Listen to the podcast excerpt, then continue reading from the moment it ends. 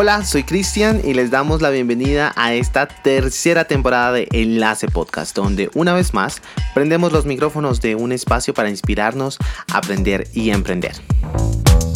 Enlace Podcast es una iniciativa del Centro de Egresados de la Universidad Militar Nueva Granada que busca dar a conocer las historias de sus graduados que se han destacado en la sociedad. En el episodio de hoy, la primera parte de una conversación con Hassan Bechara, un egresado de Administración de Empresas, quien es emprendedor y mentor, cofundador de Kipren en 2016 y apasionado por desarrollar una mentalidad emprendedora y empresarial como eje de aceleración de empresas y el desarrollo de una economía sostenible y con propósito de impacto social en nuestra sociedad. Y bienvenidos todos a esta tercera temporada de Enlace Podcast. Les damos a todos ustedes las gracias por hacer posible este programa, una iniciativa del Centro de Egresados de la Universidad Militar Nueva Granada, donde buscamos exaltar la labor de nuestros egresados destacados en la sociedad en diferentes ámbitos, emprendedores, deportistas, iniciativas em, de emprendimiento social y demás. Así que si usted tiene una historia, lo invitamos a que la comparta con nosotros en nuestras redes sociales y poder eh, tener la dicha de conocer su emprendimiento o lo que usted está haciendo en, en la sociedad. El día de hoy tenemos un invitado de lujo para iniciar esta tercera temporada. Tenemos un egresado del programa de administración de empresas, quien es emprendedor y mentor, cofundador de Kipren en 2016 y em, donde pues desarrolla toda una metodología de aceleración de emprendimientos y de empresas. Vamos a estar hablando a lo largo y ancho de este programa acerca de eso. Es creador de MEC, un modelo de escalonamiento empresarial por competencias, un modelo que aumenta las probabilidades de éxito en los emprendedores y empresarios. Ha tenido un recorrido durante más de 15 años en temas de eh, desempeño de cargos ejecutivos, en áreas comerciales, proyectos, tecnología, calidad logística y financiera. Así que es todo un experto en el tema y toda una autoridad. Le damos la bienvenida a Hassan Bechara a Enlace Podcast. Buen día, Hassan. Cristian, un buen día para ti, para todas las personas que nos escuchan. Muchas gracias por la invitación y siempre es bueno regresar a la, a la casa madre como el, como el buen hijo pródigo.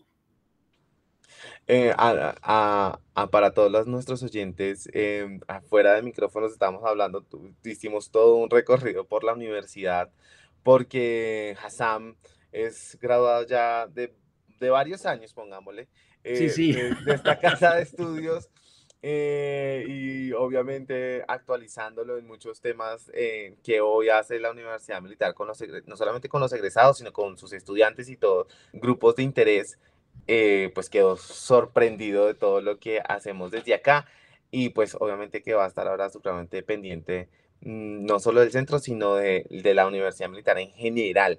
Así que esta es una invitación para todos los que nos escuchan. Si usted de pronto se siente que ha pasado mucho tiempo eh, lejos de esta casa de estudios, pues lo invitamos a que se conecte nuevamente con nosotros y que empiece, empiece por este podcast que le va a ayudar muchísimo. Eh, pero entrando en materia, Hassan, eh, digamos que nosotros hemos venido hablando en varios episodios acerca del emprendimiento y siempre que tenemos emprendedores en nuestro programa, pues la pregunta que abre el camino a esta conversación es, es una, y es, ¿qué es emprender? Pero en este caso, el suyo particular, yo quisiera preguntar eh, esa, esa misma pregunta, valga la redundancia, pero eh, con otras dos aristas. Entonces sería, ¿qué es emprender? ¿Qué es un emprendedor? ¿Y quién puede emprender? Bueno, Cristian, eh, emprender pues desde la, digamos, desde la concepción que da el diccionario, etcétera, es empezar o iniciar un nuevo camino, ¿sí? Eh, o sea, cualquier persona puede emprender, ¿de acuerdo? Inicia un, un, nuevo camino, un nuevo proyecto donde asume un riesgo, donde tiene que desarrollar unas nuevas capacidades, donde tiene que salirse de una zona de confort en los últimos años, y, es, importante recalcarlo, se ha hablado mucho del emprender, pero desde el punto de vista empresarial, que es un tema diferente, que es el, poder iniciar una empresa que genere valor a un grupo de personas a través de un servicio o a través de un producto. Entonces, eh, esa, esa, palabra se adopta como el iniciar ese camino hacia, hacia el volverse empresario, ¿no? Ese, es como el, como el emprender. Eh, ¿Qué es un emprendedor? Pues un, emprendedor es, básicamente para nosotros, es un, emprendedor es una persona que tiene pasión, que tiene determinación, que tiene disciplina, que tiene un propósito, que, que busca generar valor con lo que está haciendo, eh, que resuelve problemas, que satisface una necesidad, que eh, ese emprendedor es el, que, el que lucha constantemente, ¿sí? el que va de fracaso en fracaso sin perder el entusiasmo. Entonces, eso es un emprendedor. ¿Y, quién puede ser un emprendedor? Realmente eh, es las personas que logren desarrollar ese carácter, ¿sí? No todas las personas están listas para ser emprendedores empresariales. Se necesita tener una automatización muy, muy fuerte, una estrategia, un autoliderazgo y un liderazgo lo cual va a llevar a que pueda materializar esa pasión en productos y bienes y servicios para un grupo de, personas o un mercado específico. Entonces, e, ese es como más o menos como nosotros lo, podemos describir así.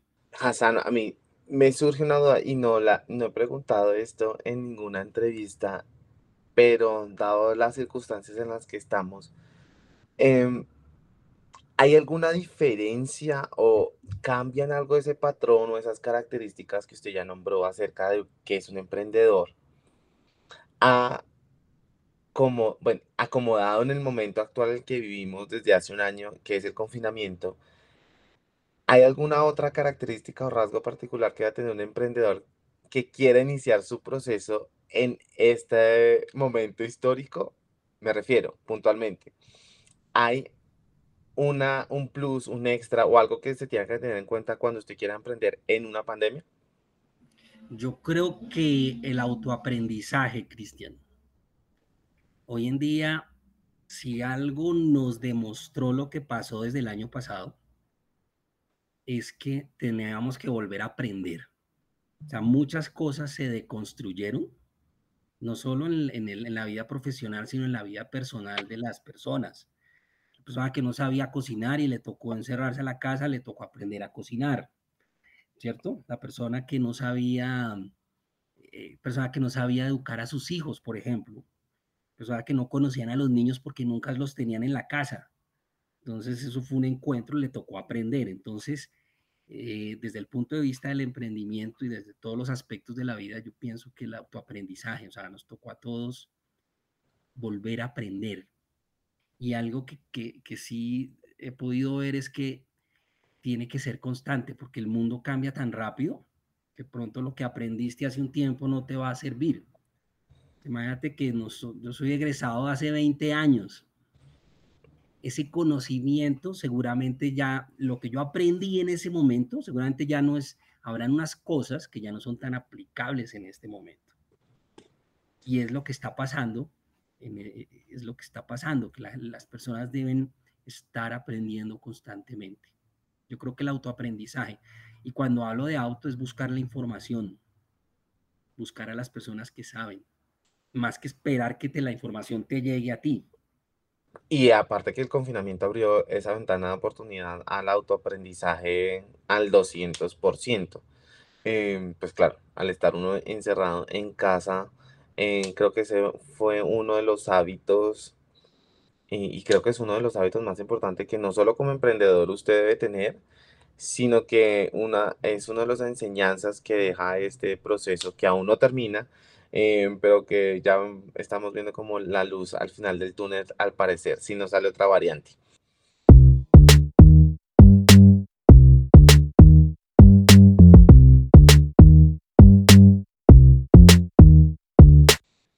Avancemos un poco y cuéntenos, Hassam, acerca de, su idea y entremos en materia ya en esta conversación. ¿Qué es Kipren? ¿Cómo nace? ¿Por qué nace? ¿De dónde nace la, curiosidad, la necesidad? Y un poco por qué mm, en respuesta a que eh, surge Kipren. Bueno, Cristian, yo, eh, yo durante mis primeros años después de egresado, yo fui empleado por más de 15 años. Y, y, yo hice una carrera exitosa como empleado, trabajé en una multinacional, en esa multinacional pude ascender, eh, ocupé cargos en las, yo fui, empecé desde, desde consultor de clientes hasta ser director de ventas, gerente de planeación, tuve la oportunidad de trabajar en siete países, en distintos proyectos y, y todo, y, y, y, llegó un momento en, eh, que yo decidí, que decidí salir a, a ser independiente, ¿sí? Y ahí, porque la, primera, digamos, el, esa, esa necesidad de ser independiente, de, sí, de poder manejar mi tiempo, eran unos motivos que yo pensaba que eran los motivos que me iban a permitir ser un buen eh, empresario o emprendedor. Y bueno, yo tomo la decisión y, me retiro de trabajar por distintas circunstancias, pero fundamentalmente esa, esa pesó mucho. Cuando ya sales y ya no eres empleado, ya, está, ya tenía más de 30 años, estaba sobre los 35, pues me di cuenta, hombre, empecé a hacer consultoría. Y qué cosa tan difícil, porque ahora ya no tenía la marca de atrás de la, de la compañía para la que trabajaba, que me abría puertas, conocí muchísima gente. O sea, esa red de contactos que yo hice, pues es la red de contactos que he venido utilizando y que me ha generado más contactos. Y yo empecé a ver que era muy difícil, o sea, lo que había aprendido como ejecutivo, lo que había aprendido en una compañía grande, en una corporación, probablemente me parecía que era insuficiente para yo iniciar a emprender. O sea, la primera lección fue que no me preparé. O sea, no tuve ningún tipo de, de preparación, simplemente salí. Eh, eso, es un, eso es un emprendimiento, eso es emprender al vacío. Salí y, los primeros años fueron muy difíciles, conseguí algunos clientes, etcétera, y me empecé a dar cuenta eh, que realmente eh, había que profundizar más y empecé a investigar y me empecé a meter en el rollo. Em, empecé a asistir a eventos de emprendimiento, empecé a mirar qué era el ecosistema empresarial, me empecé a enterar de cosas que cuando estaba trabajando en el mundo corporativo no sabía que existían. Sí, es, o sea, uno cuando estaba trabajando estaba como aislado, enfocado solo en mi trabajo, como, como cuando uno veía los, cuando los caballos le ponen las dos, las dos cositas que tienen ahí en los ojos y que no pueden ver más. Entonces eh, eh, empecé a mirar y, y, empecé a revisar y pues me empecé a dar cuenta que había un mundo de posibilidades que no conocía, ¿sí? Y, y, esa fue la, como la primera lección, el, de, el que había que... Yo hice una transición de empleado a emprendedor y esa transición es muy difícil, sobre todo cuando tienes responsabilidades. Entonces, eh, porque las personas tenemos responsabilidades, por eso muchas personas que están en mi situación o que están en la situación en la que yo estuve les da miedo, porque se pierde esa, esa sensación de seguridad que tienes por el salario y por, las, por el estatus que tienes, lo vas a perder. O sea, uno prácticamente baja de, de, de estrato, por decirlo así, en un momento en que, en que tiene que empezar a, a, construir de ceros con lo que ya trae y con lo que tiene que hacer. Eh, yo empiezo a hacer consultoría y me empiezan a llegar emprendedores. Entonces yo les empiezo a enseñar desde el fracaso que yo ya había tenido. Yo fracasé tres, cuatro veces. Eh, y, en el, y empecé a enseñar a partir de eso. Y empecé a hacer consultoría en mi pymes y empecé a conocer las pymes Atendí en, ese tiempo, eso fue en el del 2014 al 2016, logré atender 15 consultorías, eh, pero solo enfocado en los pequeños. Digamos, se me facilitaba, descubrí algo, empecé a descubrir que, eh, que ya lo traías del desde, desde mi proceso como empleado empecé a descubrir que, mm, que, éramos, que era muy bueno cogiendo metodologías corporativas que enseñaban en las universidades, enseñaban en las especializaciones, que enseñaban en los libros y que en las empresas eran muy difíciles de implementar. Entonces descubrí que era muy bueno, eh, perdóname el término, que es un poco coloquial, como platanizando los métodos a la cultura de una pyme colombiana desordenada, etcétera, ¿sí? Práctico, sencillo, que no se enrede la gente. Entonces empezamos a montar ese tipo de, metodologías con mis clientes y empezaban a dar resultados. Entonces por allá en el 2017, eh, pues creamos, eh, se creó esta, esta compañía que tuvo una transformación. Primero era una consultora. Eh, yo la inicié con unos amigos y, y, ese es otro error que aprendí y que ahora enseño, el de, el de asociarse, ¿sí? El de buscar socios, porque generalmente la mayoría de sociedades fracasan eh, de no dejar las cosas claras desde el principio. Entonces esa sociedad fracasó, la amistad no se perdió, gracias a Dios, pero, pero como muchos que me están escuchando, eso se asocia a uno y uno sueña con muchas cosas, hay más emoción que, que, que cabeza y que razón en las sociedades. Y bueno, yo logré finalmente quedarme con la marca. O sea, yo sabía que esa marca algún día la iba a desarrollar. Entonces, finalmente logro superar ese trance. Entonces ahí lo, lo interrumpo, Hassan, y le digo una cosa. Em, e, a lo largo del programa y estas dos temporadas hemos tenido casos de emprendedores mm, que han tenido éxito eh, con su iniciativa, digamos que en grupo, en sociedad, digámoslo, y éxito en individual. Ahora, ¿cómo lo veo yo? Desde afuera, porque soy cero experto. Ustedes son aquí los invitados, los duros. Pero creo que eh, de, lo que, eh, em, de lo que puedo dilucidar de, de, los invitados es los que han tenido éxito en sociedad es porque la idea, digamos que comparten la idea o la esencia del proyecto en, a lo largo y ancho de lo que significa la idea y el emprendimiento y como tal, y, y todos como que reman para el mismo lado. Y los que les ha funcionado solos es porque a pesar de que lo han intentado, porque hemos tenido historias donde dicen como, no, yo lo intenté, pero realmente es que la gente no copia porque pues no le gustó o, porque quiere modificarlo y pues realmente es mi idea y yo quiero desarrollar mi idea así, que es completamente válido también. Entonces, está dividida la balanza y lo veo más como un tema de cómo generar, cuando uno está en la sociedad, como que tiene que generar o la cultura y el amor por el emprendimiento o la idea que se tiene desde todo el grupo y el que está solo pues porque le funciona solo y quiere ir solo. ¿O qué otra arista podríamos sumarle a esa, a esa visión de en qué momento sería bueno estar en sociedad y en qué momento es que no funciona? Porque de pronto hay gente que nos escucha y nos dice, yo quiero intentar una sociedad. O yo estoy pensando en un emprendimiento y no sé si irme solo o irme en compañía de alguien. ¿Cuándo es recomendable el uno o lo otro o es cero recomendable desde su visión? Decir como, no, no, nunca haga una sociedad y váyase solo porque es su idea y punto. Bueno, eso es como el matrimonio, Cristian. porque a veces sale y a veces no sale.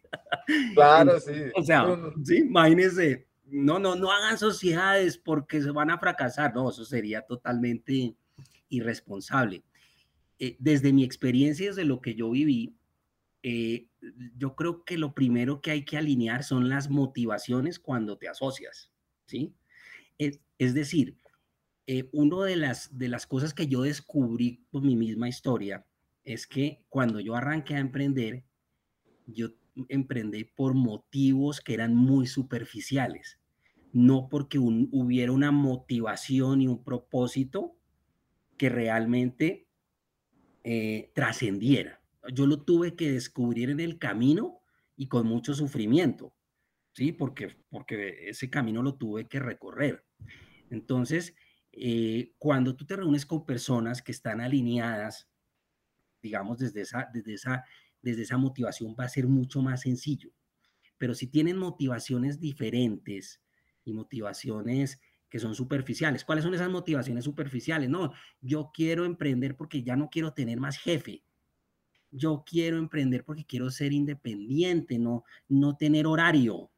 eh, yo quiero emprender porque yo quiero tener dinero, ¿sí? Empiezan a, eh, pero realmente el, emprendimiento debe salir desde la pasión de lo que tiene una persona, lo que mejor sabe hacer, buscar gente que eso le sirva, que le genere valor, ubicarse en una tendencia a través de la innovación y ahí usted va a hacer, y ahí hay muchas probabilidades de que tengas más éxito, porque te vas a enfrentar con otras personas que tienen pasión y que también saben.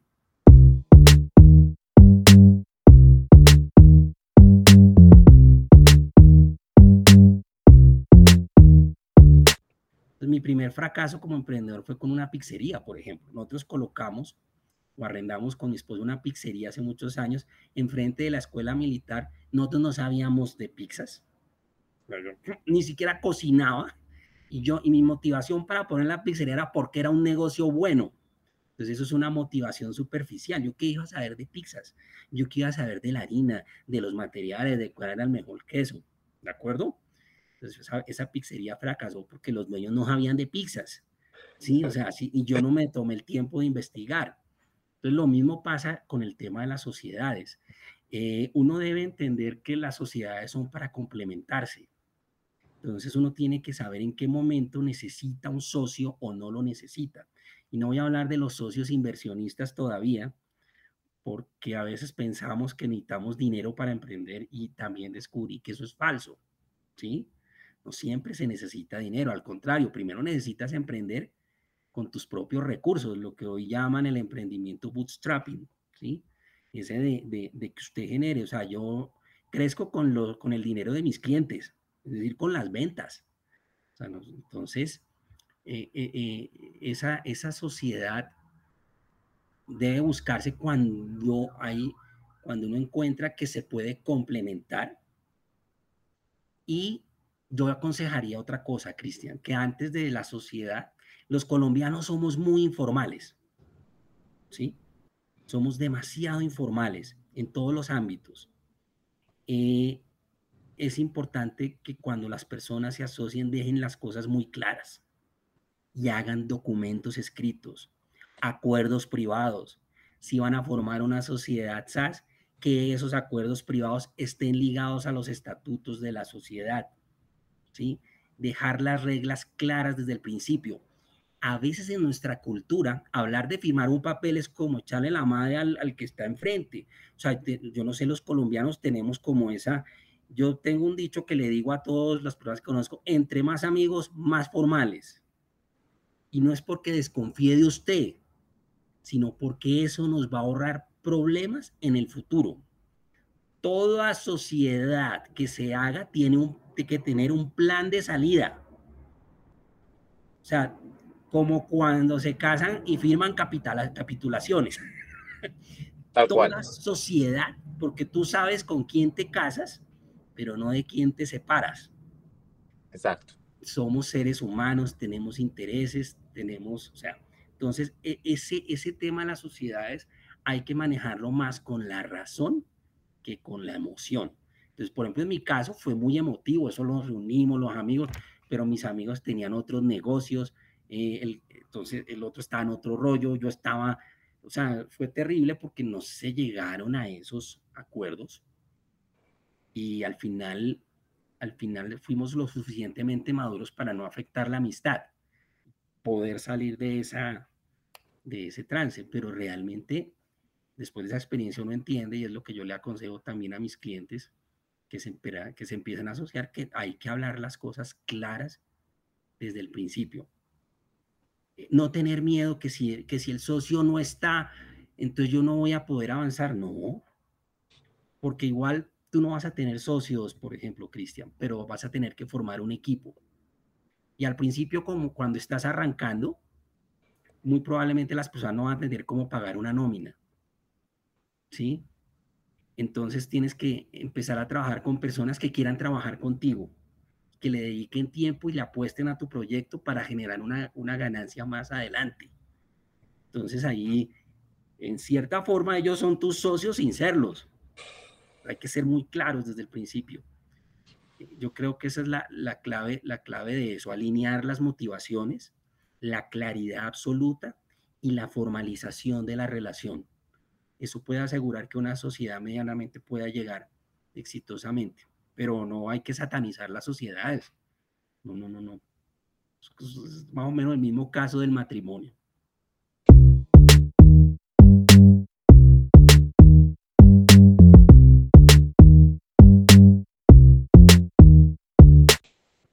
Y entonces, volviendo al hilo, uniéndolo, llegamos al 2017 y ¿qué entonces, pasó?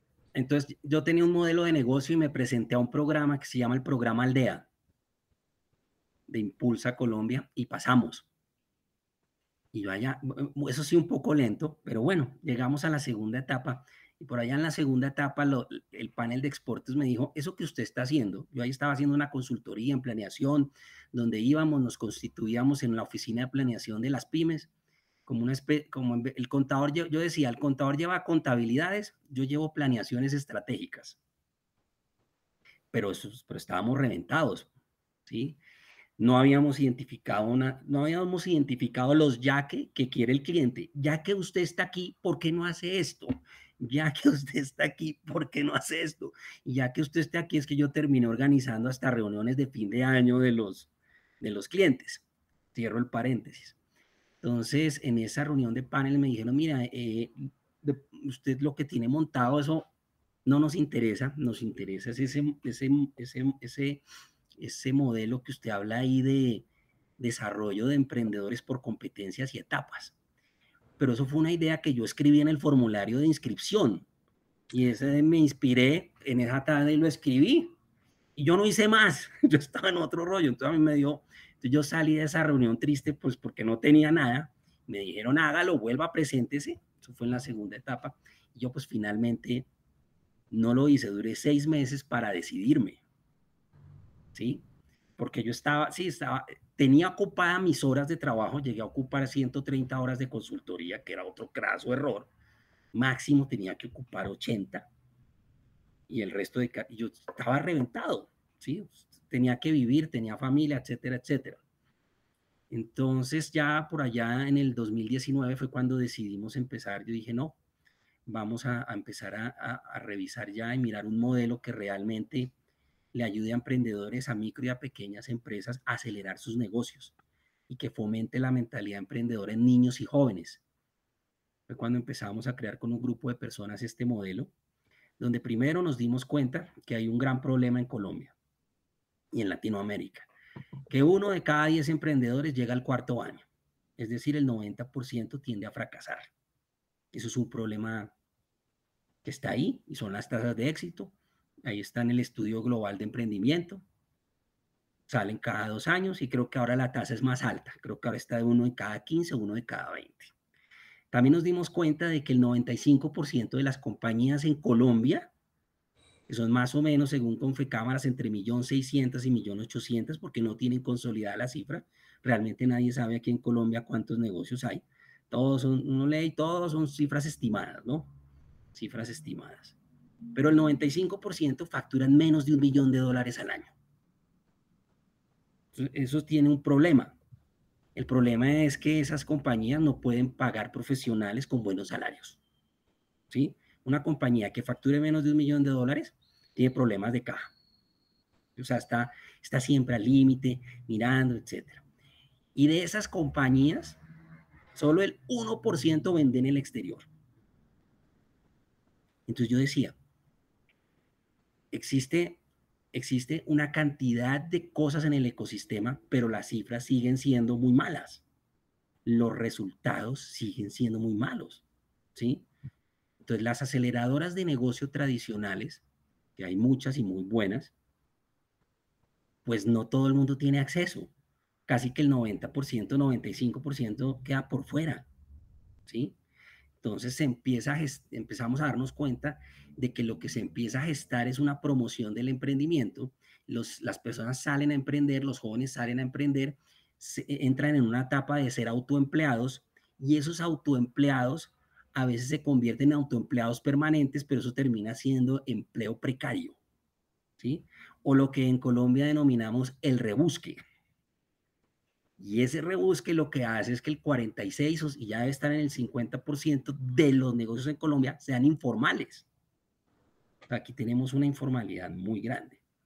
Entonces, cuando miramos ese panorama, pues dijimos, el gobierno no ha podido con estos problemas todavía. Entre otras porque cada cuatro años se cambian las políticas, las reglas de juego en el país se cambian. O sea, aquí nosotros cambiamos las reglas de juego cada año los, yo trabajo con muchos contadores y el contador está seis meses estudiando una reforma tributaria, a los otros seis meses la empieza a aplicar y, llegó y se acabó y ya eso que estudió ya no, se lo, ya, ya, ya no le sirve. O sea, duras, o sea, ya le tocó otra vez volver a aprender. Entonces nunca, salen, nunca salimos como de ese, de ese círculo vicioso como para colocar un ejemplo de las reglas de juego. ¿sí? Entonces, con esa incertidumbre que hay, pues, pues por eso es que la gente se informaliza, que nadie entiende, o sea, es como cuando vas a jugar monopolio y haz de cuenta que cada vez que pasas la vuelta en el monopolio, te cambian las reglas de juego.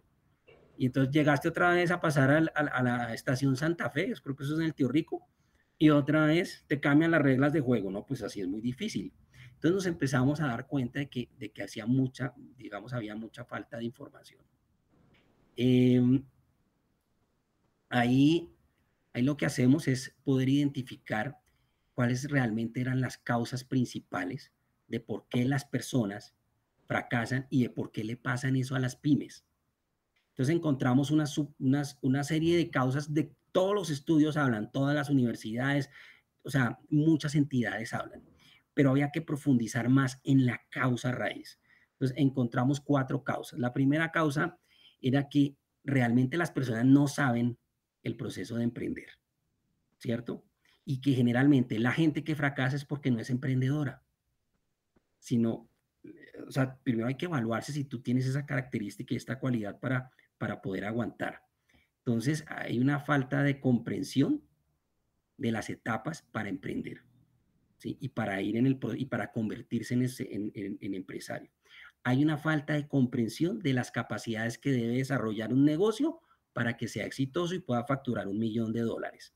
Y hay una falta de apalancamiento en los negocios, y no estoy hablando de dinero, sino estoy hablando de apalancamiento tecnológico, relaciones públicas, networking, apalancamiento comercial, apalancamiento operativo, ¿sí? Entonces nos dimos cuenta de que, de que hay unas etapas. Y esto ya está inventado, Cristian. En Estados Unidos esto ya lo saben, porque miramos modelos en Estados Unidos, en México, y ya lo saben, ¿sí?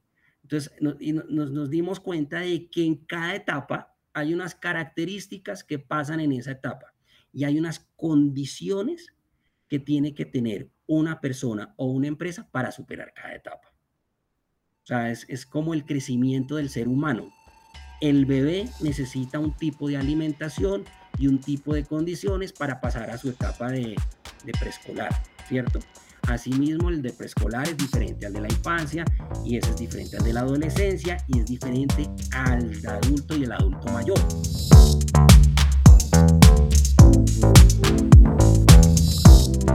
Gracias a todos por escucharnos, los invitamos a seguirnos, comentar y compartir este episodio. Ustedes y yo seguimos conectados a través de nuestras redes sociales. Nos encuentran en Instagram como arroba graduados guion al piso unimilitar y en Facebook arroba graduados.umng en nuestra fanpage. El próximo jueves continuamos esta historia con nuestro invitado y recuerden que todo empieza con una idea.